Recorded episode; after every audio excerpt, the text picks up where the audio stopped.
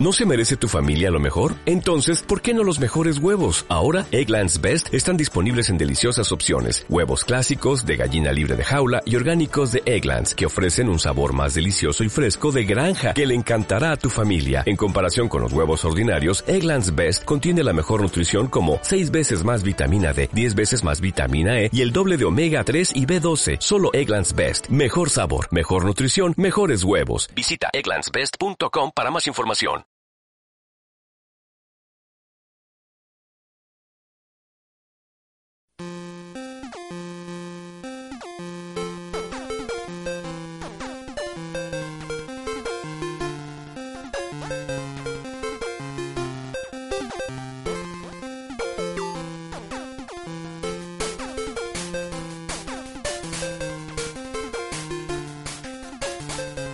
Bienvenidos a Más que un Gamer, episodio 1.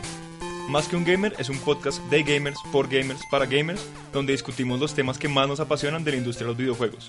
Estamos aquí para comentar, reír, reflexionar y criticar sobre la cultura gamer. Mi nombre es Martín y soy el anfitrión de este programa.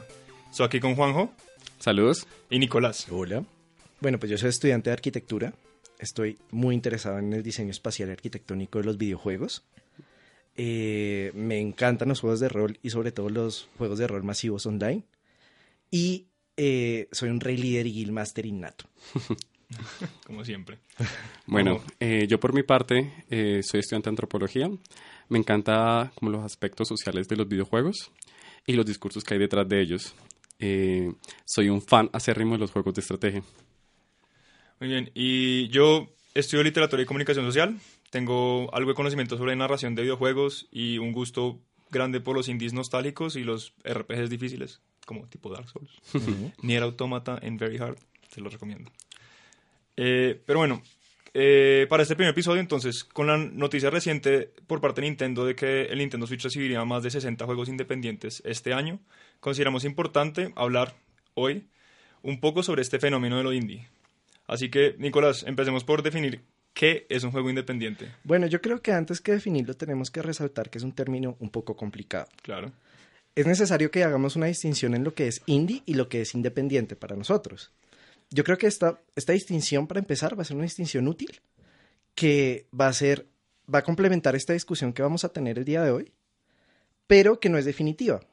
Entonces, para eso, no sé si Juan José quiere empezar con un poco de qué es una, un juego independiente. Bueno, eh, yo creo con respecto al término independiente entiendo juegos o una más, más bien una condición de producción en la cual los diseñadores están fuera de las como grandes capitales de inversión de las grandes empresas. básicamente pues, son juegos con tienen unos presupuestos bajos y normalmente eh, también es un término un poquito pues, discutible pues un, estudios pequeños 20 30 personas quizás máximo incluso pues juegos hechos de una o dos personas. Tenemos el caso quizás de pues, más notable de Undertale, que fue hecho por Toby Fox y eh, él, él, solo lo hizo, tenía 24 años cuando lo lanzó y pues es un juego que sacó con sus propias uñas. Sí, igual, o eso significa que estos juegos sean hechos como que en el vacío, eh, digamos, en el caso de Toby Fox, él recibió algo de ayuda de algunos diseñadores gráficos, tengo entendido que le ayudaron mm. con algunos diseños. Sí programó todo, él ya era un modder de antes, esto pasa mucho, muchos modders se convierten en desarrolladores independientes, ¿no? O hacen equipos, o forman estas empresas como que cuyo objetivo es hacer este primer juego, ¿no? Como eh, Super Meat Boy, la empresa de ellos, como empezó solo haciendo como ese primer juego y después no crecen y hacen otras cosas, cambian el nombre, eso pasa un montón. Digamos que también muchos estas como trabajos colectivos en los cuales no hay remuneración monetaria, sino es como vamos a hacer un proyecto, nos ponemos tal límite de tiempo y obviamente nadie va a ganar dinero durante este proceso, va a ser dentro de sus tiempos libres, pero pues ya cuando salgan las ganancias, pues ahí alimentamos. Igual las intenciones son muy diferentes en los juegos así, ¿no? O sea, no es, no es como las intenciones del mercado AAA, que es dirigida como un mercado específico, una, una, audiencia que compra, sino que este mercado está dirigida a una audiencia un poco más centrada, un poco más cerradita, que se encarga como de jugar esos juegos de una manera diferente a como la jugaría el público en general. Sí, quizás también son como eh, propuestas o ejercicios que van a una audiencia un poquito más selectiva, más eh, porque apuntan mucho a la experimentación, como al carácter eh, innovador o personal que el diseñador le pone en ello.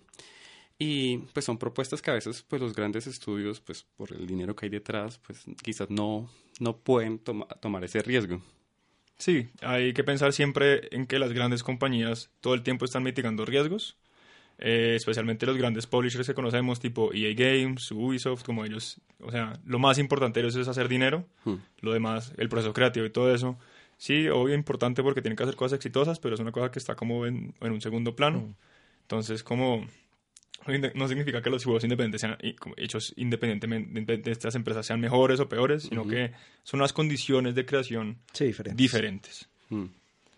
Bueno, eh, eh, ya pensando en eso entonces, ¿qué es lo indie, no? Como que es ese como que yo creo que es el término que más vemos utilizado como juegos indie, ¿no? Independientes es como la forma larga, indie sería como ese término cortico para decirlo, pero no es lo mismo. Eh, indie como muchos otros términos que encontramos igual en, en, otras partes, es un término que el mercado se ha apropiado para designar como ciertos tipos de expresión artística o conceptual.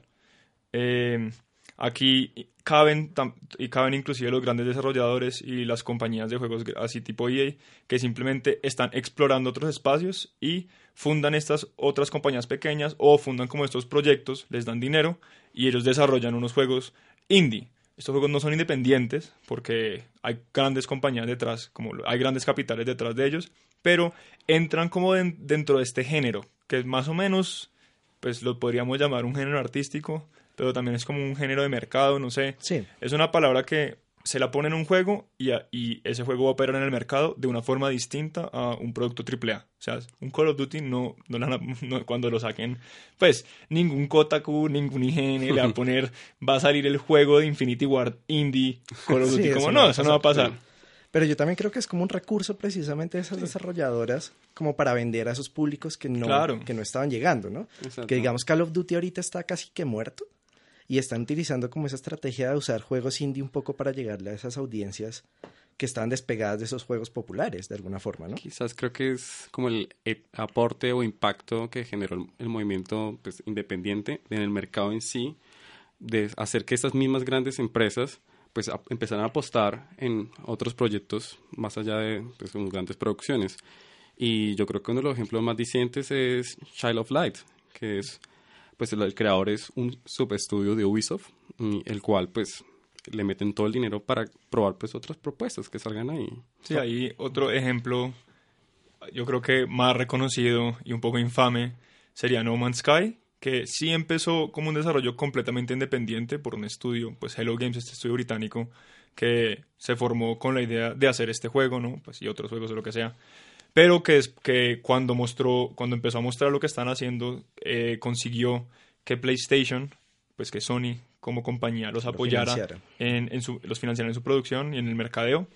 Entonces ahí el juego deja de ser un juego completamente independiente porque ya tiene mm. unos, unos dineros de la gran industria, esto no, pero esto no le quita lo indie que tiene el juego. Sí, porque de alguna forma tienen como unas libertades que no pueden tener, digamos, las franquicias que ya están establecidas como en, en, el mercado, ¿no? Exacto, o sea, por ejemplo, Em, pues, con Undertale, pues un proyecto que Toy Fox hizo para mostrar a sus amigos. Exactamente. Quería transmitir una experiencia emocional, hacer algo divertido y pues precisamente quizás eso fue lo único, eh, lo, lo, que pues transmitió como una esencia, hizo el juego como algo pues tan llamativo para yo las personas. Yo tengo una pregunta, Toy Fox fue el que compuso la música de Undertale, ¿cierto? Mm, yo como que siento que él hay, como hay ese tipo de aspectos, él no lo compuso todo. sé, porque cuando él estaba trabajando, yo tengo, tengo esta idea, yo cuando leí mucho documentación de Undertale, eh, que él inclusive cuando era modder de, de Modern Earth, como que, que, ahí empezó haciendo unos mods de como bien interesantes, no sé si alguna vez los han jugado. Eh, había uno de había uno de, de, esa gente que está en esa comunidad de modders que como que algo tuvo que ver con la música de él o no sé si a, través de Reddit o algo fue que él consiguió que alguien le ayudara con la música. Pero lo, mismo que con los diseños de personajes no como él diseñó la mayoría la gran mayoría de los personajes pero siempre hay un montón de enemigos y otros que le ayudaron o pues como que se los corrigieron lo que sea para que fueran más consistentes con la estética del juego y todo esto. O sea el man en última sí es como si, si, es, un, si es un juego que él, sí hizo como él solo. sí. Pero igual tuvo un poquito de ayuda, claro, que tampoco... Igual es muy difícil. Y él no, y él reconoce que él igual le ayudaron y, todo. pero él es como si es la mente creativa detrás de todo, programó todo, toda la vaina. Sí, es igual también el caso de, por ejemplo, Braid, que es Braid. pues, como el- uno de los grandes eh, como pioneros de, dentro de esas propuestas indies, que pues en 2007 fue que lanz- salió para Xbox 360.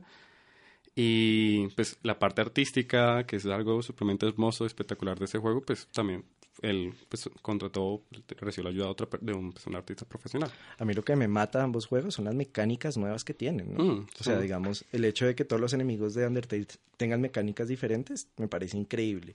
Y usar el tiempo también en Braid me pareció Exacto, o sea, No, y ahí está como esa, ¿no? Esa exploración de como una frontera distinta a los juegos, a de coger como los géneros ya establecidos y como que darle, darles una vuelta, que es lo que en este caso Braid y Undertale como lo hacen muy bien. Eh, como argumentalmente, digamos, Braid como que rompe completamente con esta idea como del... O sea, es, es, es el anti-Super Mario, por decirlo así, como que esa parodia trágica, ¿no? Sí. de Super Mario. Y Undertale, por su cuenta, es como, vamos a hacer un RPG clásico viejo, pero con unas mecánicas que, que no entran en esa lógica de que tengo que estar matando todo para adquirir experiencia, ¿no? Como que es todo un mensaje como ético, curioso sobre qué es nuestra experiencia como jugadores. Y lo mismo, en Braid pasa lo mismo, como, ¿por qué estamos haciendo lo que estamos haciendo? Y muchos juegos tienen, ¿no? Pues no, es- eso significa que todos los independientes tengan como estas grandes, No, obviamente no. eh, estos grandes efectos sobre, sobre el público. Eh, hay muchísimos como Goat Simulator es un juego independiente y pues simplemente es Goat Simulator y nada que hacer. Es un juego sobre un- uno es una cabra y le Es pega un las grande cosas falta y, de cabras. Es como... y es excelente. Sí, es increíble.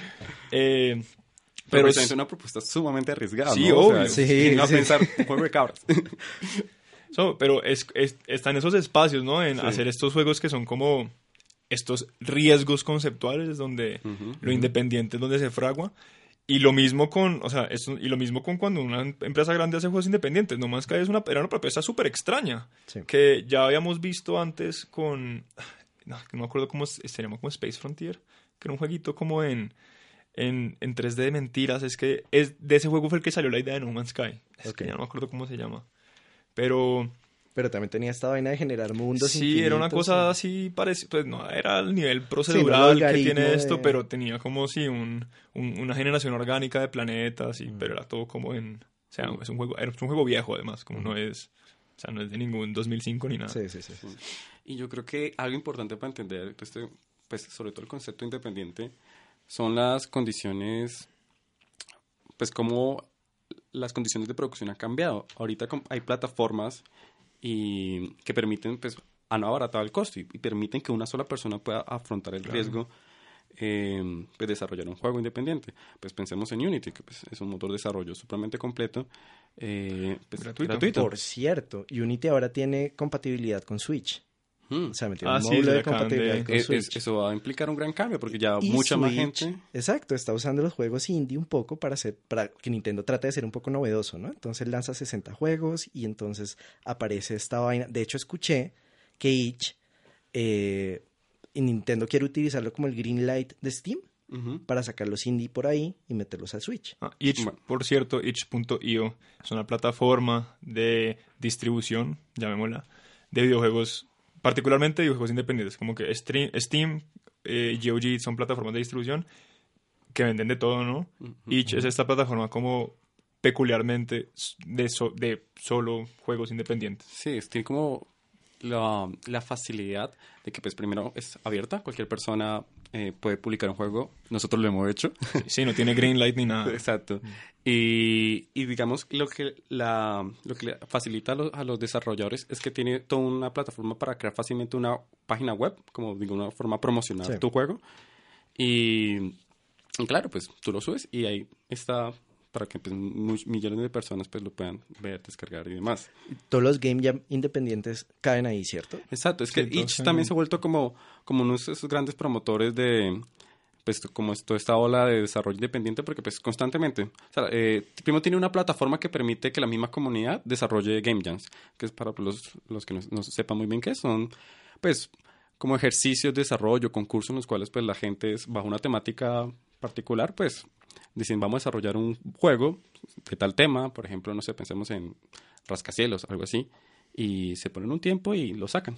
Eh, A veces hay premios, a veces no. No, normalmente es más que todo son ejercicios pues de pensamiento creativo y pues hay juegos importantes que han salido pues de Game Jams. Sí, y si bien no, de pronto no saldrán los juegos tipo Undertale o Raid muchas veces que sean estos juegos como que marquen como una huella importante en la industria, salen buenas ideas que otra gente puede Sí, tomar y desarrollar exactamente. como Salen de referentes otras de formas. desarrollo. Sí, salen referentes de desarrollo. Y para mí, digamos, mi experiencia con, pues, navegando por esta pla- plataforma ha sido que he visto una creatividad enorme en, digamos, en las mecánicas y conceptos que se están planteando ahí. Em, por ejemplo, recientemente estaba jugando que se llama eh, Orchids the Dogs, eh, creado por, por Paul Clorisu. Y es un juego muy sencillo, muy sencillo. Dura cinco minutos. Tú eres un astronauta que, escu- o sea, en la pantalla de inicio es negra, escuchas simplemente como sonido de una nave que está en- cayendo en emergencia y pum, despiertas y es tu baliza ha caído en un planeta. Y ese planeta no hay oxígeno.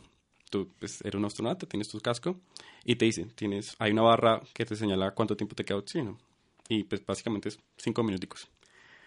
Y tú tienes la opción, o sea, es como, ¿qué haces? O sea, sabes que te vas a morir, no hay forma de escapar. Pues O sea, no hay forma de, no hay, ve hasta este punto encuentra Exacto. oxígeno, no. El Ese- juego se no, o acaba sea, porque se Es, acaba. eso es lo divertido. Tú como, como jugador dices, no, pues esto no pasa. O sea, sé que siempre hay una salida. Entonces tú empiezas, ves como árboles como en el fondo y dices, no, pues, pues o sea, ya seguramente hay algo que más oxígeno por ahí guardado. Y llegas, no, no, No. hay. Sigues caminando, no, no hay. Se te acaba el oxígeno. Eh, Te desesperas, ¿qué pasa? ¿Cómo así? ¿Me voy a morir? O sea, ¿verdad? Esto es todo. Y lo chistoso es, cuando, cuando te mueres, pasa algo muy hermoso, es que, listo, pues ahí caes y tu cuerpo se transforma en una pequeña selva. Y esa selva, cuando, cuando vuelves a jugar, te das cuenta que esas selvas son, todas las selvas, o sea, todo el paisaje que hay de ti son esas mismas selvas de las cuales surgió tu cuerpo. Entonces, de alguna forma, pues siento que es como una analogía a la vida, como, ah, pues, como, pues otra, como una analogía como la experiencia de muerte y pues no, no pensarla como algo también, algo trágico y demás, sino que pues tras la muerte también hay vida. Y, y pues no sé, algo poético, muy lindo, o sea, tampoco cuando jugué no, pues... Un poco nihilista también. Exacto. Poquito. Un poquito nomás. Eh, y al final, pues la segunda vez que lo jugué fue, pues la primera fue como, pues, ¿qué, qué, qué rayos está pasando acá? Estoy muriendo. Pero la segunda vez que lo jugué, fue simplemente me, me senté, pues, o sea, me, me senté como, al, como a los lados de, de uno de esos bosques y empezó como sencillamente, como que el viento, la música empezó a envolver como a mi personaje, como una especie de meditación y conexión con la, con la naturaleza. Una espera a la muerte. Exacto, de alguna forma como una especie de... Lo sentí más como acepta, acepta, la, acepta la muerte y Mm. como, como una conexión con el mundo, la vida que estás ahí. Y, wow, o sea, en un juego que dura cinco minutos, creado es un game jam, quién sabe, una, dos semanas, no sé. Ah, pero, wow, qué interesante, qué chévere, qué bonito. Eh, esto es algo que, pues, a una persona creo, como de una forma también está resaltando el, el carácter artístico eh, y el poder como emocional que, que pueden desarrollar los juegos, que me, pues, me parece espectacular y que siento que plataformas como, pues, Itch eh, están fomentando, fomentando. Sí, es chévere como que haya ¿no? estos espacios donde podamos explorar como que esas expresiones del videojuego bien distintas, como a lo que la gente yo creo que normalmente entiende por videojuegos, como Ujú. esto es una experiencia súper contemplativa de lo que es un juego, eh, que si no estuviera ahí como, y si no hubiera habido tanta democratización tecnológica en los últimos años de motores de desarrollo gratuitos, eh, la facilidad para producir, digamos, eh, Ujú.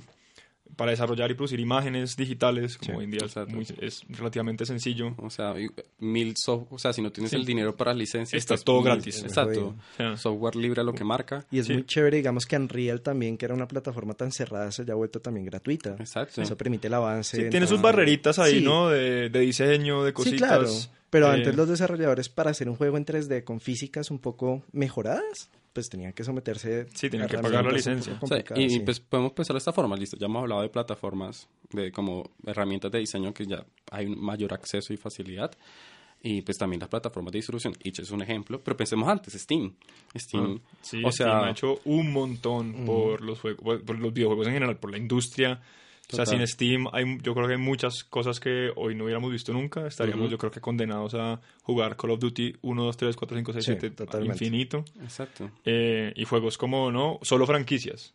Entonces es- Steam como que ha, ha hecho que los, los grandes desarrolladores se den cuenta que hay que como cubrir o, como otras audiencias que igual son gamers, ¿no? Que, Y que quieren ver cosas bien distintas, como... Y se espacio para que hayan juegos como The Witness. Yo no sé si ustedes jugaron The Witness, que es igual de Jonathan Blow, que fue el que hizo Braid, que es un juego de, de rompecabezas extremadamente contemplativo. O sea, es un juego como súper... Eh, ¿cómo se, como, cómo se dice? Como distendido. Es, es lento, es difícil. Los rompecabezas son bien difíciles. Eh, no hay, el, el, el objetivo es vagamente claro. Hay como un objetivo como físico. Como hay que cumplir unas cosas para que unas luces vayan al centro de la isla y hagan unas vainas. Pero uno, pero uno va, uno se mete como en un búnker debajo de tierra y hay una parte de una película rusa que ahorita no recuerdo el nombre, pero mm, eh, es, de un, es, es de un, es de un director ruso que, hace- que hizo unas películas de ciencia ficción bien curiosas. Y eh, eh, es como. Es todo como estos otros mensajes, ¿no? Que pueden estar dentro de los juegos que no, simplemente, que no son simplemente como el argumento clásico de inicio, nudo, desenlace, como más normales, sino como estas otras experiencias que son como más estéticas, ¿no? Como ya una aceptación un poco más mayor de esto es un arte en el que podemos hacer cosas expresivas y en el que el receptor va, re- como nosotros como jugadores que somos unos receptores activos, vamos a tener, digamos, esta experiencia que tú acabas de tener con Con Orchids Orchid to. Dusk, to Dusk, que es como, ¿no? Una afectación que tal vez antes solo se pueda conseguir que en una película, supongo, una- viendo Sí. una obra de arte, leyendo un poema, Exacto. y están aquí, ¿no? En estas expresiones que son juegos, ¿no? Como son, este- como son juegos, y, se sup- y se- que se supone que deben ser divertidos, ¿no? Que es lo que dicen, como pienso que los que no saben mucho de videojuegos, que es que tiene que ser como diversión, entretenimiento. Claro. Y no, hay como este aspecto Sensible. estético y contemplativo, filosófico inclusive, ¿no? En, en muchos casos, que le ha aportado muchísimo, muchísimo a la industria y que igual creo que le- los grandes desarrolladores, o sea, lo- la industria AAA ha tomado como eh, algunas ideas de esto y las ha introducido de una u otra forma en sus juegos, de formas un poquito más plásticas. Si alguno de estos, pues si alguno de ustedes juega Nier Automata, Nier Automata es todo, pues es como este existencialismo un poco plastificado, el personaje principal se llama 2B, como todo, uno habla con cualquier persona, con cualquier NPC del juego y, es, y todo es súper existencial, todo es dramático, que es, claro, como que es una cosa un poquito plástica, pero igual funciona, como que ahí está el mensaje, ahí están como igual estas cosas, como estos otros discursos de lo que están hablando, y eso es lo que, como esas cosas chéveres que han surgido por el desarrollo independiente e indie, eh, que también hay que tomar en cuenta, ¿no? Para, como para poder seguir hablando de juegos, como, como cuál es la relación, ¿no? Entre la industria, la, la indu- la gran industria y los independientes, cómo se comunican entre ellos, cómo intercambian ideas. Exacto. Claro, y para proponer, sobre todo. Y, Obvio. pues estaba pensando, no sabría si los creadores de Chivalry sean, eh, es la condición, no sé si hayan jugado, pero pues es un juego de primera persona de lucha medieval. Ah, Y pues no sé si pues, el, un estudio independiente, pero digamos la propuesta que yo siento ir a jugarlo si es indie, como lo que hemos discutido ahorita. Y es un juego pues tuvo mucha popularidad hace un- uno, dos años. eh, tiene un sistema de combate súper complicado, pues es... sí, es que de- tenía una, sí. pro- una propuesta como de realismo bien, como bien pensada. Pues Mm. como, esto va a ser un juego medieval, como realista medieval, como, ¿no? Y es, es como un Call of Duty medieval, entonces es, Pues, es el placer de online, ¿no? La parte es como ir a darte espadas y hachas y flechas con, pues, con otros, otras personas. Digamos, bueno, esa es, es, pues como esa idea innovadora y ese, como, riqueza, esa mecánica, pues lo hizo muy, muy popular. Y pues hace poco pues salió pues For Honor, ¿no? Ah, pues, Sí, bueno. salió Fonor. que For Honor ya es, o sea, For Honor es buscar intentar contestar la respuesta de quién, quién le casca más a quién, Ujú. o el samurái, o los vikingos, o los caballeros. Es como un Overwatch. Pero piensa, en la, verdad, piensa en, la, en la mecánica de pelea, o sea, es- para mí es como sí, eso. hay, hay como, Como que lo alguien- único someramente realista de ese juego es, yo creo que cómo se han acercado al, al combate, como si buscaron como unos referentes históricos claros de cómo luchaban estas gentes, lo más difícil ha sido como los vikingos, no hay muchos textos Mm. que describan como exhaustivamente cómo combatían los vikingos.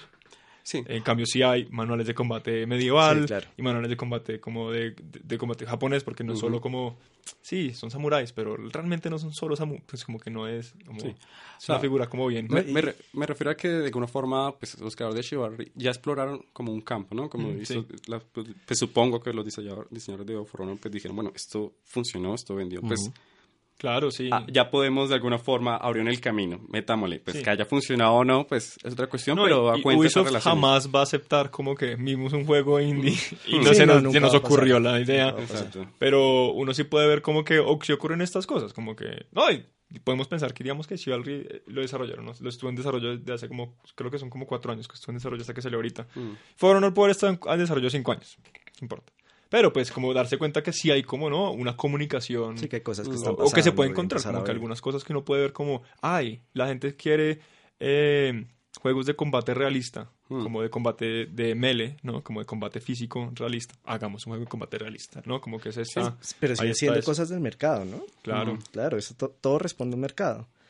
Una cosa que yo quería anotar es que Fonoron me gusta mucho que tenga como una, un trasfondo un poco teórico, ¿no? Una investigación Mm, sí. que se Pues, hace Ubisoft- desde la historia. Ubisoft, lo Ubisoft hace con es- Assassin's Creed, por ejemplo. Sí, Ubisoft ah, sie- siempre, ¿no? Ha, Sí. ha tenido fama y éxito, yo creo, un poco en eso de hacer esta investigación histórica y poderla plasmar de, maneras comprensibles en sus juegos. Eh, siento que yo personalmente, eh, que he leído mucha historia Ujú. escandinava y, y pues eh, siento que están ma- muy mal representados Sí, eso pasa. los vikingos. Los caballeros, meh, ok.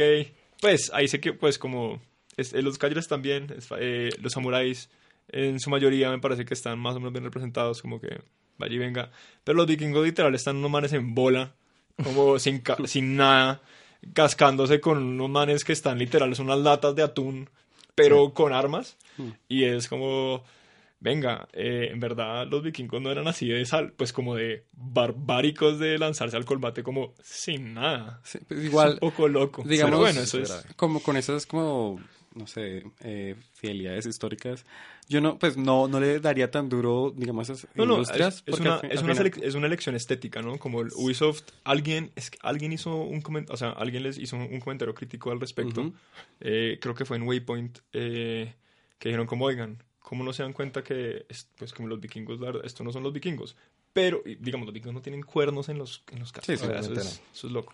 Eh, y, y más o menos la respuesta que, que se dio fue como, miren, necesitábamos hacer respe- como unas representaciones bien estéticas para que la gente como diferenciara claramente quién es como quién es quién, o sea, Ujú. son tres son como tres facciones bien distintas y lo que y lo que y lo que le resultó fue que en el lado de los vikingos como que sus armaduras, sus armas, sus comportamientos pues son como que los estereotipos. Claro, los Y lo mismo pasa populares. y lo mismo pasa de cierta forma en, en los caballeros, pasa un po y, y, y samuráis, como que siento que no responde al estereotipo de los samuráis tanto como como res- como los otros sí, pero igual ahí estoy seguro que están como que hay cruzados como este mundo de estereotipos como medio flojos de Sí. que era un samurái. Igual muchas veces la historia se, se tiene que sacrificar un poco para la jugabilidad. ¿no? Ah, sí, obvio. O sea, Florencia está mal diseñada. Florencia no es así en Ah, Assassin's Creed. O sea, para nada. Pero igual sirven tanto Ezio se pueda subir por todas las paredes y completar sus misiones. Entonces, no se trata tanto como de... Saben hacer una fidelidad completa a la historia. Sí, no, es que es, sino es ridículo reinterpretar. también. Es muy ridículo, sí. Es, Mm. la idea es reinterpretar en pro de la jugabilidad del usuario. Eh, no, igual también eso es- son tendencias de otros medios, ¿no? O sea, el o sea una visiones así románticas de la Edad Media, del, pues, del Oriente, de Oriente eh, de los vikingos, pues viene desde la literatura, el teatro. Sí, o sea, todo es- está, o sea, en últimas, ningún, ninguna forma de arte está como, se crea en el vacío. aislada, exacto. Todas están como alimentándose unas de otras y pues ahí en los videojuegos eh, entran siempre como que eso, eso- es, una, es, un, es un medio súper permeable y pues este mundo de nociones que tenemos sobre otras cosas pues están ahí pero siempre es chévere ¿no? que como que, que, la, que la industria que la, la empresa que sea los desarrolladores que sean como que igual busquen ¿no? como cierta fidelidad interesante es chévere que exploren como estas cosas y chévere ver como lo que intentaron hacer con For Honor Como más allá de si están bien mal bien o mal representados los- las tres facciones como y pues la historia es malísima no sé si Yo no jugaron la campaña cuál es muy mala pues es como eh, no no es ah, tampoco era el punto del juego me parece que no le hubieran puesto campaña hacer como Over- aprender de Overwatch y decir Sí, como miren. Sí. vamos a, vamos a hacer un juego que es solo el juego y la campaña, pues les vamos a contar la historia por otro lado. Sí, exactamente. Sí, creo que a Call of Duty y. Battlefield le falta aprender eso. Sí. Eso, a mí me parece que una, una apuesta interesante, ¿no? Decir como, bueno, vamos a hacer un juego que es un multijugador. Pues, que no es, que no es completamente original, ¿no? Como Dota 2, por ejemplo, y League of. Legends no tienen historia, o sea, no tienen modo historia.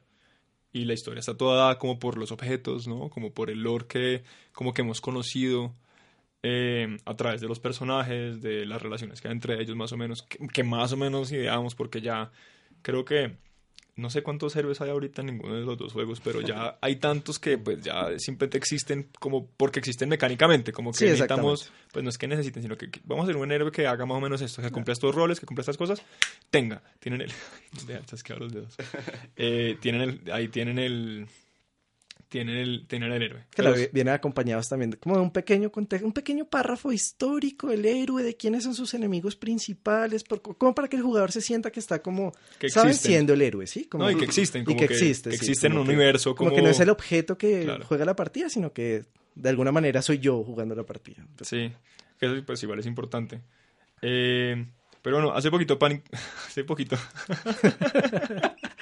Es que eh, eh, antes de que empezáramos este podcast, eh, pues yo me llamaba Panic Pancho, pero decidimos que no iba a ser así. Pero bueno, eh, hace poco Nicolás me estaba contando de un poco de su tesis y hablando ya como, ¿no? Vol- volviendo al tema de los juegos independientes. Nicolás estaba jugando harto Monument Valley. Sí, es correcto. Y la verdad no lo había jugado. Y ya llevo por lo menos como dos años. O sea, salió en el 2014 y no tenía ni idea del juego. O sea, lo había visto como por representaciones isométricas que me parecían muy cool. Pero de resto no. O sea, esta empresa, la empresa que hace Monument Valley se llama As2. Ahorita funciona como una empresa, eh, un estudio de, de producción digital que empieza a hacer aplicaciones como de GPS y relojes, como de smartwatch pero, o sea, como que se desfile, fidelizaron. empezaron. de- sí. Ah. O sea, Monument Valley fue lo que los disparó. Y este juego, pues, pues yo estudio arquitectura y la idea de mi tesis era hacer un recorrido en el que la persona pudiera recorrer la ciudad y encontrar diferentes narrativas a medida que, pues, transita ese recorrido. Y una de las cosas que me interesaba de Monument Valley es que, eh, pues, primero es un juego que está muy influenciado por este artista holandés que se llama MC Escher y utiliza teselados y geometrías eh, imposibles un poco para armar el espacio. Piensen de pronto, ese cuadro seguro lo han visto, pero es como, bueno, es un cuadro, no, es un, es un, es un dibujo. Es un- una silografía. Es una silografía, que es como este espacio lleno de escaleras que se cruzan y se meten como en lugares donde no deberían estar, que, empiezan, a- que empiezan arriba pero terminan como en otro lado. Como es- Exactamente. que hay como una esas- continuidad, Ajá. entonces... Eso es MC Escher, para, es como el referente. Sí, el referente.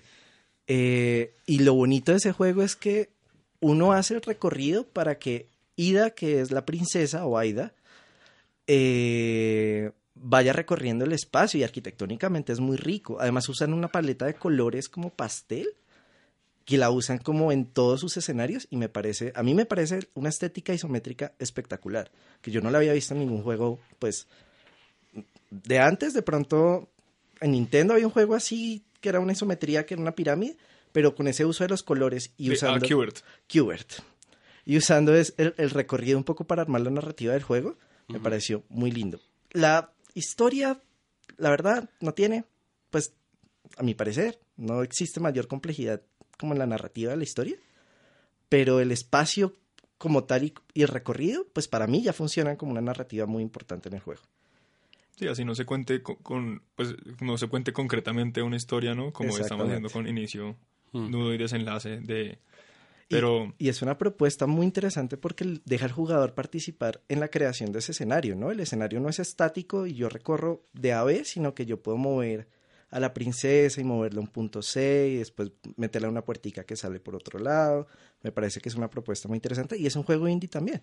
Sí, y está para celular, ¿no? Que también es... Sí, está para... Lo sacaron para... En, en, en, en la Store está ahí, creo que está Sí, en Android Google Play. también. Que me parece un poco raro. Yo lo jugué eh, el año pasado, no cuando lo lanzaron. Pues en, pues en computador, ¿no? En Steam. Eh, y es como sí, una exploración geométrica bien interesante de Sí. lo que se puede hacer con la perspectiva isométrica. Como que normalmente yo siento que está un poco relegada eh, a... er- Hay mucho RPG isométrico mucho, mucho Mm, RPG isométrico, que hubo porque en los 90 se hizo mucho RPG isométrico, que es el 2.5D, Es el por así, 2.5D, sí. Que es no, es no es 3D, porque no. Aunque es súper difícil de desarrollar. Es difícil de desarrollar bien esas perspectivas, especialmente porque hay, si no estoy mal, hay tres, hay tres, hay tres grados que se pueden usar para hacer, para lograr una perspectiva isométrica. Sí, Está el como el 45, pues el, sí el uno- el que uno 45, siempre el de ve, 30 grados. el de 30, que ese me parece súper difícil. Sí, el de 30 Eh, es muy complicado porque es un poco como se distorsiona el Sí. personaje. es- Y hacer la complicado. distorsión, digamos, yo que yo hago dibujo de pixel Mm, y algunas veces he querido como, bueno, vamos a hacer algo isométrico. Sí, Eh, lo más fácil, claro, es 45 porque simplemente pues, como que es una, una rotación fácil del espacio. exactamente. Pues más sencilla, no, no les voy a decir que es fácil.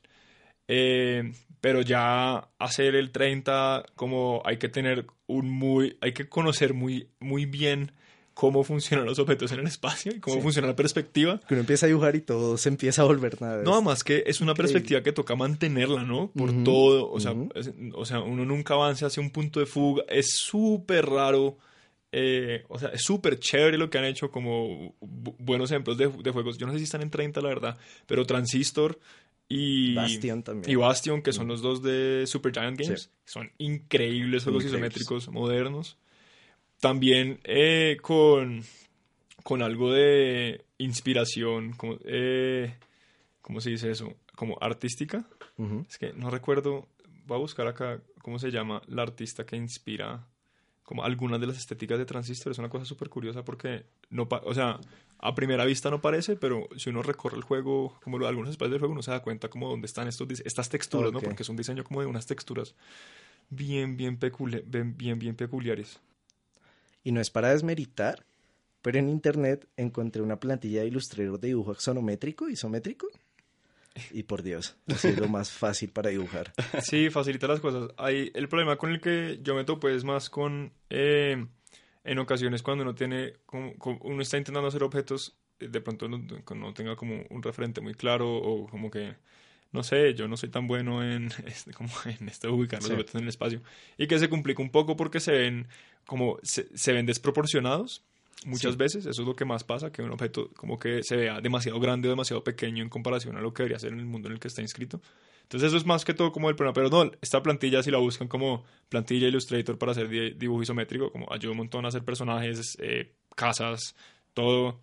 Y, y funciona re bien. Como que me parece que en, en el isométrico es como una apuesta chévere porque es, no tiene como esa limitante del 2D, ¿no? Como el 2D es... eh, por más chévere que sea, hay unas cosas súper chéveres que hacen en 2D, como ahorita, no sé, Night in the Woods, que es en 2D. Eh, sí es chévere como que poder recorrer el espacio de esa forma. Claro.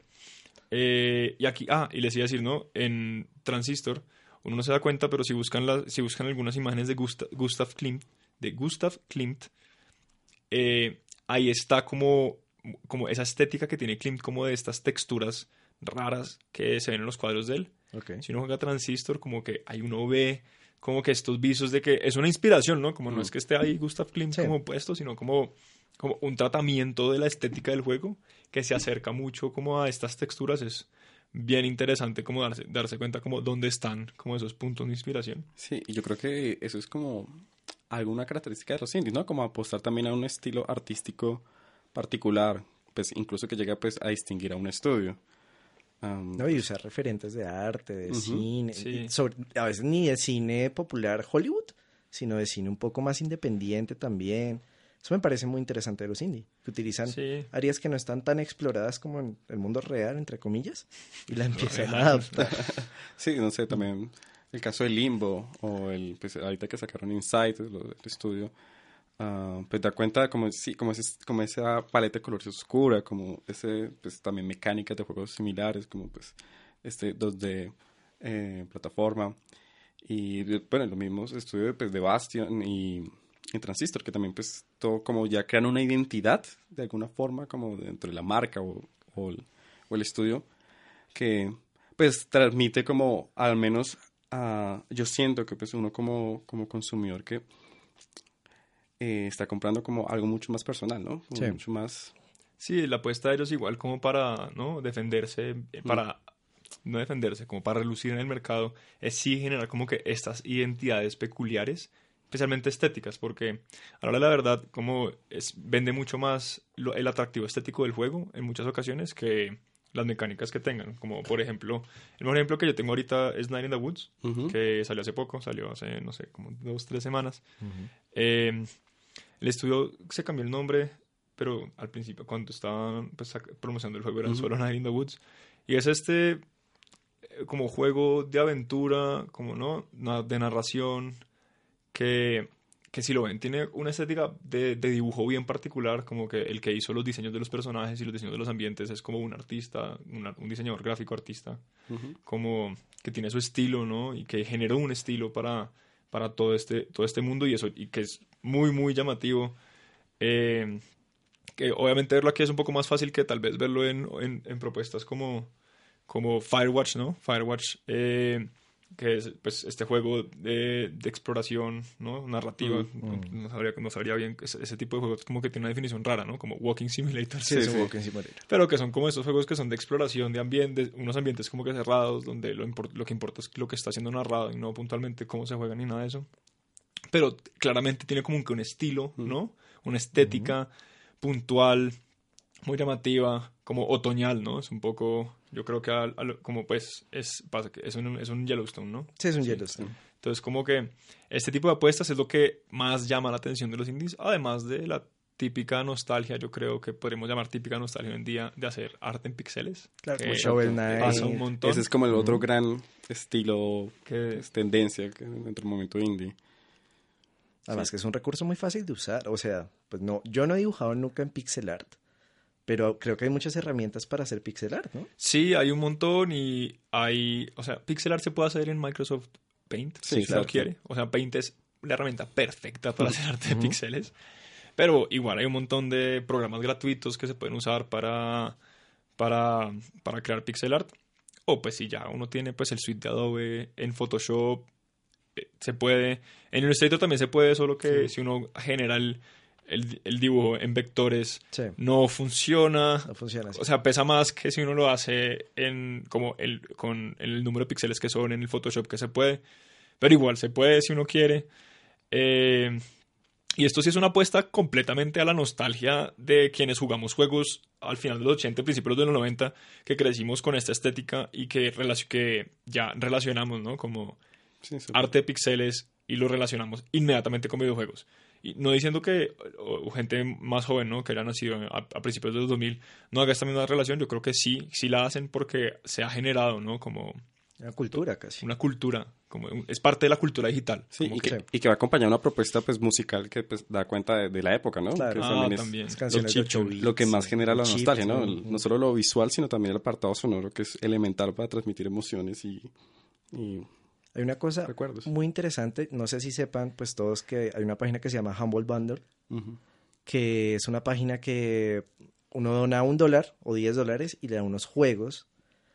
Y hace, no me acuerdo, unos 6, 5 meses dieron todo un paquete de desarrollador indie que tenía herramientas de pixelar, que tenía herramientas para creación isométrica. No sé si usted se acuerda de eso, Juan. Sí, José. también otras de, de animación. ah, ¿cómo Ah, ya recuerdo, Sí, sí, ¿se sé cuál es. Sí, eh, sí, y están pues, prácticamente 5 dólares más o menos. pues. 5 dólares y uno se llevaba 5 softwares. Sí. Y era increíble. Me parece, yo lo, yo, yo lo compré.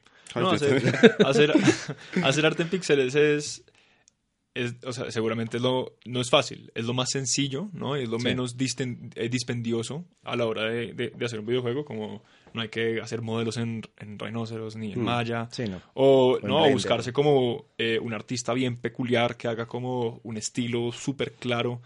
Pero igual dentro del arte de píxeles, eh, los artistas de píxeles o, o los diseñadores o como queramos llamarlos, como si generan, ¿no? Como sus estilos. o sea, Shovel Knight tiene un estilo. O sea, Shovel Knight se ve muy... O sea, hay como unas similitudes claras en texturas, en cosas, en manejo, como de de en cómo se maneja ¿no? la estética de píxeles, pero cada uno no tiene como que sus identidades. Mm. El mismo Undertale tiene una estética completamente distinta a Sí, lo que claro. es un Shovel Knight. Shovel Knight se parece mucho a Castlevania viejo, ¿no? Sí.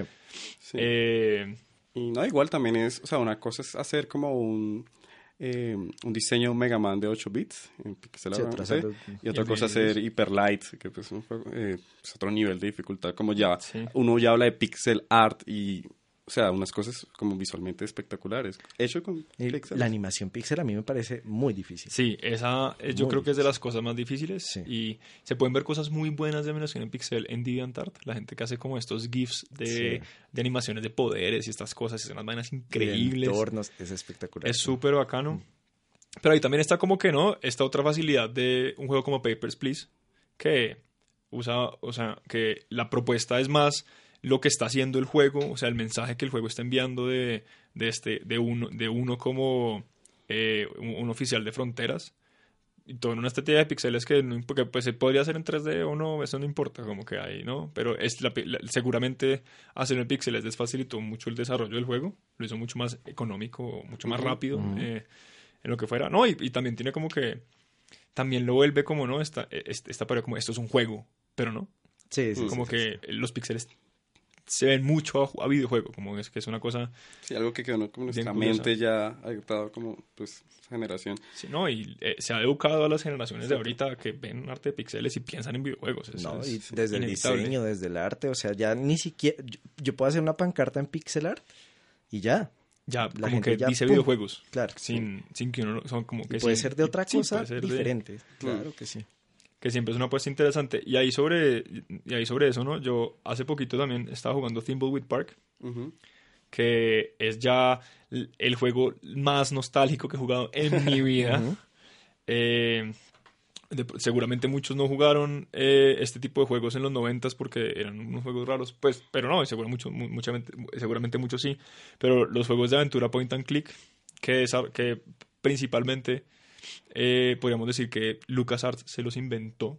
No es cierto, no es cierto que los hayan inventado, pero sí en 1987 cuando LucasArts saca Manic Mansion, que fue desarrollado por eh, Ron Gilbert y Gary Winnick, ahí como que ese tipo de juego se convirtió en el juego point and click y ahorita 2017 Ron Gilbert y, Ga- y Gary Winnick se reunieron eh, fue el 2014 que ellos dijeron como oigan ¿qué pasa si o sea le pregunt- hicieron un, un Kickstarter y dijeron como oigan quieren que hagamos un juego como los de LucasArts pero hoy y pues fue una campaña exitosa cumplieron todas sus to- todas sus met- todos sus stretch goals los cumplieron y lanzaron hace la semana pasada eh, Thimbleweed Park, que es un juego point and click muy, muy, muy bueno. No, es en píxeles, eh, o sea, todo en dos dimensiones.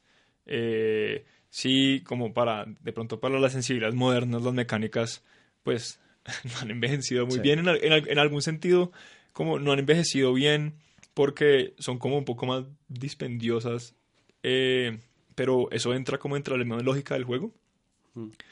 Eh, pero es un juego que vale la pena, súper autorreferencial, eh, bien cómico, ¿no? Es un juego donde lo que, lo- como el, lo principal, ¿no? Es, es la histo- es una historia interesante, sí, pero cómica, como que esto es, es todo como medio absurdo, como eh, súper, súper nostálgico en, en el tratamiento de, de por qué, o sea, eh, de qué es Thimbleweed Park, dónde queda este sitio, qué está pasando en este sitio, quiénes son estos personajes, como que todo eso es como estas parodias de viejos programas de televisión, de la- el- hacen una parodia misma de LucasArts dentro del juego y este tipo de apuestas, ¿no? Como de vamos a hacer un juego que es solo nostalgia.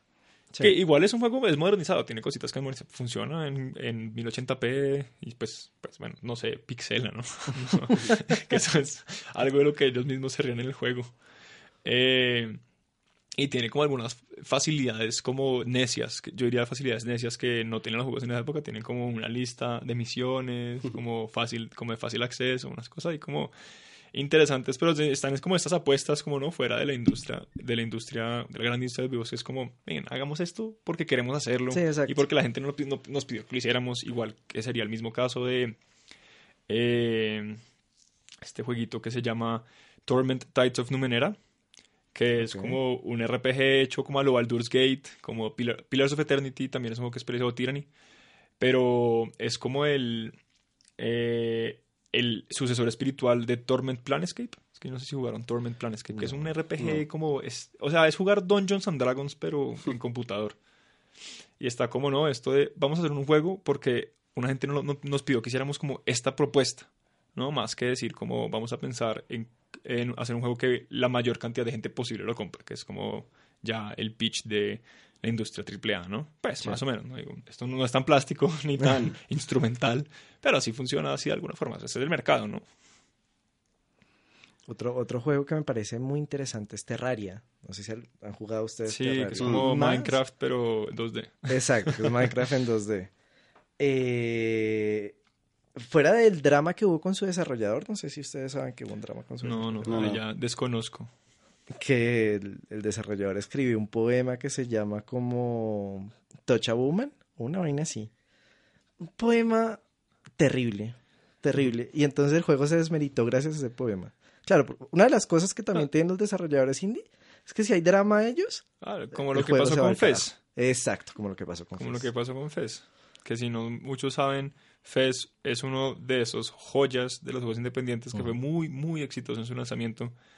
Pero Pero tomó Por- como muchos, muchos años de desarrollo. o sea, fue un sí. drama. un- si ven la película eh, Gaming- Indie Games, Indie The Game. Movie, Ah, sí. eh, ahí Netflix. sale... Está en Netflix. Ahí sale como parte de este proceso de desarrollo, parte como de esta lucha, ¿no? De este equipo pequeño, Mm. como más como gestado por... ¿Cómo se llama este man? Eh, No recuerdo. um, busquemos. Qué mala memoria. Pero bueno, no, eh, todo este proceso como súper tortuoso de generar este juego, de hacerlo como a la perfección, de que saliera, que fuera un éxito. Y que Phil generan- Fish. Phil Fish. Eh, fuera un éxito, saliera, llegara al mercado, a la gente le encantara. Es un juego, es un, es un plataforma en, en- en dos dimensiones que también subvierte las fórmulas de, la- la- como las fórmulas del típico juego 2D. Y después, porque Phil Fish en Twitter se puso a pelear con todo el mundo pues uno no hizo la secuela que, que estaba en desarrollo. La secuela ya llevaba creo que dos años en desarrollo cuando fue todo el drama. Y dos, Phil Fish quedó, comple- o sea, quedó- su nombre quedó casi que prohibido de la industria por un tiempo. Él ahorita está trabajando con un equipo de desarrollo independiente pequeño. Pero y hay un juego que salió eh, de él, pues que él est- está involucrado. Mm. Pero pues no sale que Phil Fish hizo nada porque sale Phil Fish, pues van a atacar el juego porque Phil Fish tuvo algo que ver. Que es un poco ridículo, pero, Sí. pero pasa. Sí, Toby Fox también suf- eh, sufrió de muchas críticas porque estaba siendo un poco ególatra en Twitter hace, pues cuando salió Undertale, porque básicamente él decía que le había revolucionado la historia de los RPGs y la gente lo empezó a atacar en Twitter. Sí, es inevitable que cuando se le... Pues, no es inevitable, sino que desafortunadamente si se le su- est- estos desarrolladores son gente, no son individuos, Sí, no son estas empresas, como ahorita digamos lo que pasa ahorita con Mass Effect, eh, Andrómeda, pues sí, aún tiene un mundo de errores y la gente pues va y le dice a, a BioWare y ahí hay como, oigan, su juego, pues, no sé, es malo o lo que sea, a mí no parece que sea un mal juego, pues tiene problemas de animación graves. Las gráficas tienen... Pero salen y, y, pues si la gente va y los ataca y les dice, y atacan a una señora que no tenía nada que Sí, ver con el desarrollo, eso fue gravísimo. grave. Porque eso, ese tipo de bus, o sea, eh, bus- buscar a una persona, a un individuo, como una persona singular para echarle la culpa de todo el desarrollo de un juego que lo hizo un equipo de cientos de personas donde la animación la hicieron. Uno, la animación que tiene errores es esa animación hecha por algoritmos, Sí. que no es como que no, nadie se sentó a hacer esas animaciones, que es problemático.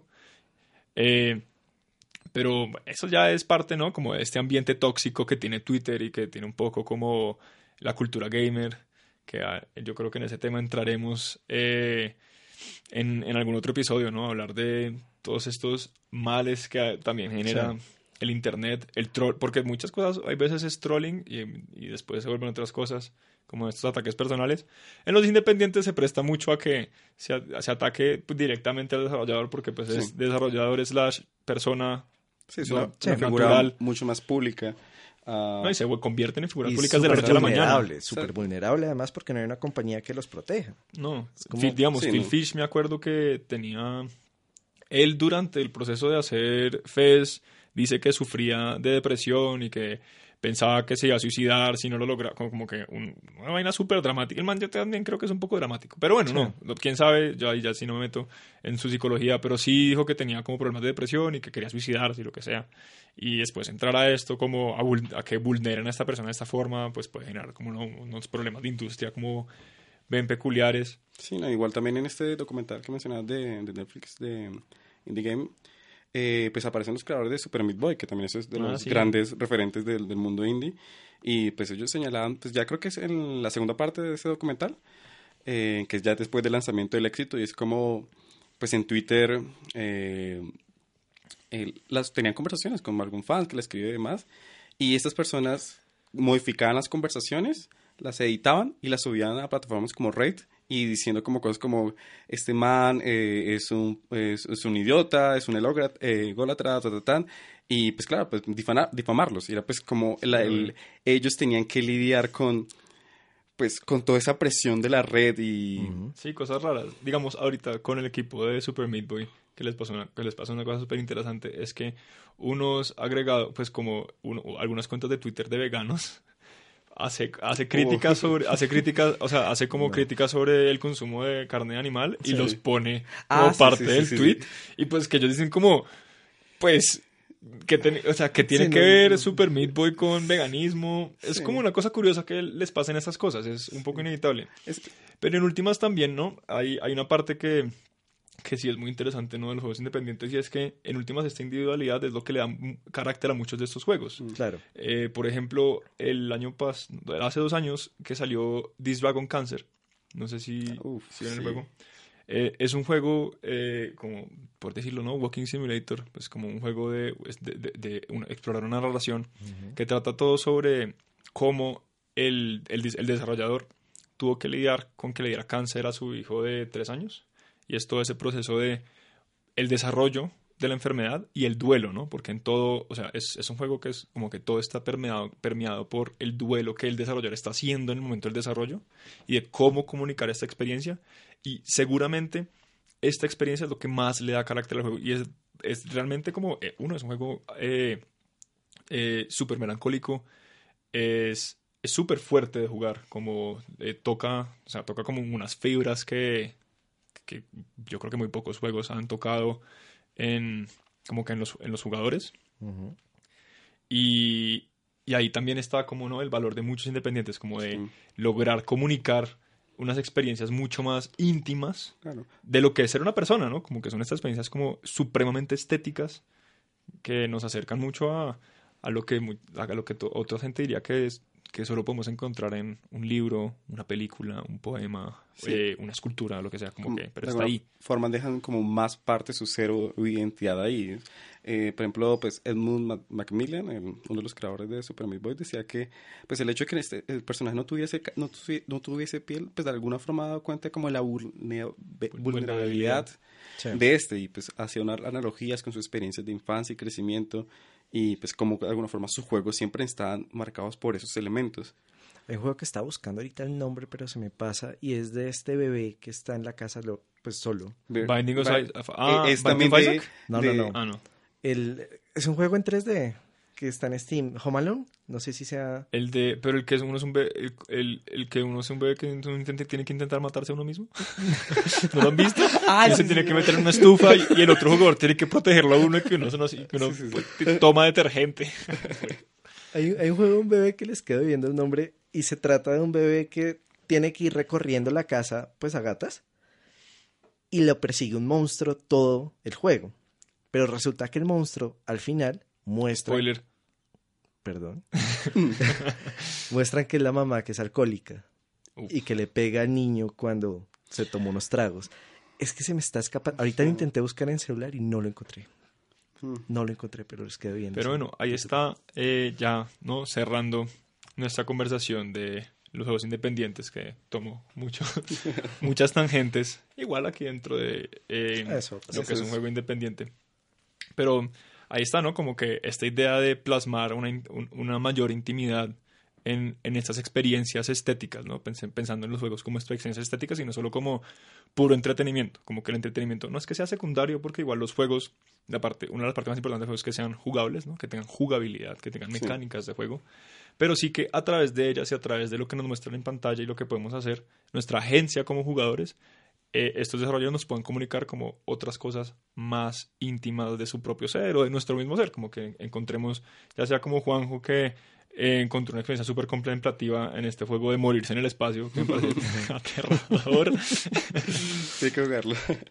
o enfrentarnos a algo como This Dragon Cancer, que lo recomiendo muchísimo que lo jueguen para como darse cuenta de, de, de- de la capacidad de comunicación como sentimental que tienen los juegos, Mm. eh, o, o cosas un poco mu- o, o cosas tan tan sencillas como el Goat Simulator que simplemente como que ya es entretenimiento completo Sí. de una forma absurda pero que igual es una exploración de, de las cosas que no están no que o sea de las cosas que no están como dichas o que no están aceptadas de cierta forma en los juegos AAA como o, o- o los juegos normales Sí, yo añ- añadiría en ese caso, eh, pues como el, el elemento como social o discursos políticos que hay detrás, como esos riesgos que algunos juegos toman. Pues tú me señalabas Paper Please y es como pues tú eres el rol de, cumples el rol de un funcionario de inmigración y tú tienes que eh, decir quién entra o no entra al país. Y pues bueno, pues uno pues fácilmente diría, no, pues todo el mundo entra, pues soy una buena persona y demás.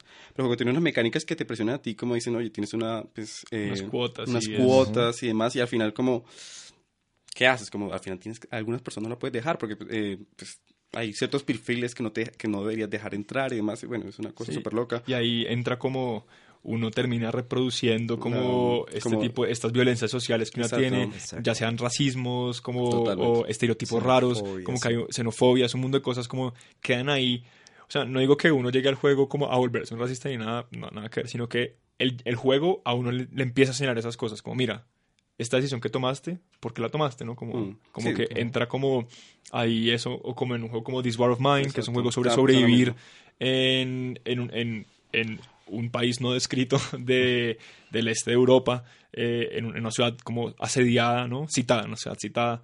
Como que eh, entran esas cosas que eh, seguramente es de las cosas más interesantes que encontramos en los juegos independientes, es, lo- es los que ellos nos pueden decir como de la propia realidad de la que estamos viviendo. de- Exacto. como- Es igual, al final es como lo, lo hermoso, maravilloso de los juegos que te, trans- te permiten vivir otras identidades. Ya, en ese punto es como, pues están viviendo como otras experiencias de vida, Exacto. pues mucho más fuertes y mucho, quizás mucho más eh, emocionalmente que te puedan apelar como... No, y hay, hay una inmersión muy cercana a eso, que es lo otro, que yo no voy a experimentar como en el mundo real, pero lo puedo vivir a través del juego. Exacto, es como el hecho de, de alguna forma, vivir es, es ot- otras realidades. Sí, como o- otro ejemplo más moderno, digamos Bound, que es este juego que fue promocionado como con esta bailarina, como de- en esta estética como de cubos raros. Es que ahí sí que- ya, eso sí no lo investigué, porque me, me acuerdo que lo tuve que reseñar, pero no me acuerdo, no, no investigué como cuál era la inspiración como estética puntual.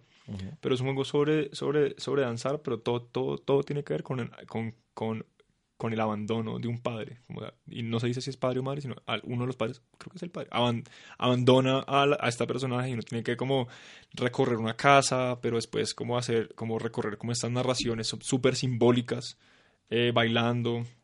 Bueno, y están como, estas, como estas experiencias Mm. como súper íntimas, interesantes, que vale la pena, ¿no? Como explorar Claro. otros aspectos de los videojuegos que no es Call of Duty o Uncharted en ese caso, pues que tiene una narración excelente, para no, para no decir como juegos sin narración, o pues Sí. Mass Effect, que pues también tiene toda esta cosa de cómo seamos nosotros en un, pues Mass Effect los anteriores, más que este, no puedo hablar mucho de este, no lo he jugado tanto, pero no, decir como, eh, en últimas, también en los juegos AAA en- encontramos como hacemos nuestras propias intimidades, yo no digo que no sea, como que, que no lo haya, como, así como la gente eh, eh, en los juegos de Bioware como que ha encontrado expresarse a sí mismos como, de- de- como en una representación de género que está ausente en muchos otros juegos. Eh, pero también como encontrar eh, narrativas como bien, bien interesantes y bien dicientes en, en juegos como los de Naughty Dog o no sé, ¿no? Hay un montón de cosas que también que son muy rescatables, ¿no? Y muy loables en los juegos AAA, que no estamos haciendo una defensa de uno No, en el otro, sino explorando, ¿no? ¿Qué es un juego independiente? ¿Cuál es? Como, con algunos ejemplos como interesantes que siempre vale la pena explorar, ¿no? Mi recomendación es que todos se pongan a jugar juegos indie. Y una cosa de los juegos indie es que están baratos. Entonces, O gratuitos. O o gratuitos. En itch, o sea, quizás es como el mayor fuerte, a diferencia de pronto de Steam, es que la mayoría de los juegos son gratuitos o cuestan 2, 5 dólares. Sí, no sé. cuestan. Pues o cuesta muy poco. Y en Steam también. Entonces, Sí, Steam, mm, eh, especialmente, seguro, seguramente, pues como si alguien está, ¿no? Apenas explorando el espacio de los juegos independientes y buscan los juegos más viejos, indies, eh, Super Meat Boy, Fez, eh, Braid. Mm, no sé, eh, Eh, Undertale inclusive, Bastion. The Binding of Isaac, Bastion, Transistor. Eh, todos estos juegos ahora no deben, cos- no deben costar más de 10 dólares. Es, normalmente salen en ofertas como Mm. de los meses porque son juegos que se siguen vendiendo, se siguen comprando un montón.